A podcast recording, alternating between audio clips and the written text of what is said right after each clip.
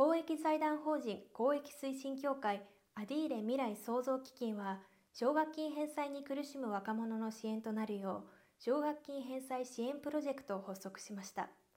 その記者発表会が10日都内で開催されアディーレ未来創造基金の代表理事を務める福島達也氏はじめアディーレ法律事務所代表弁護士の鈴木敦氏島田さくら氏が登壇しました。またゲストにお笑いコンビロンドンブーツ1号2号の田村淳さんタレントの木島明日香さん俳優の白本彩菜さんも参加。奨学金返済支援プロジェクトの応募期間は10月10日から12月10日まで。詳しい応募方法はプロジェクト公式ウェブサイト内のエントリーフォームから確認できます。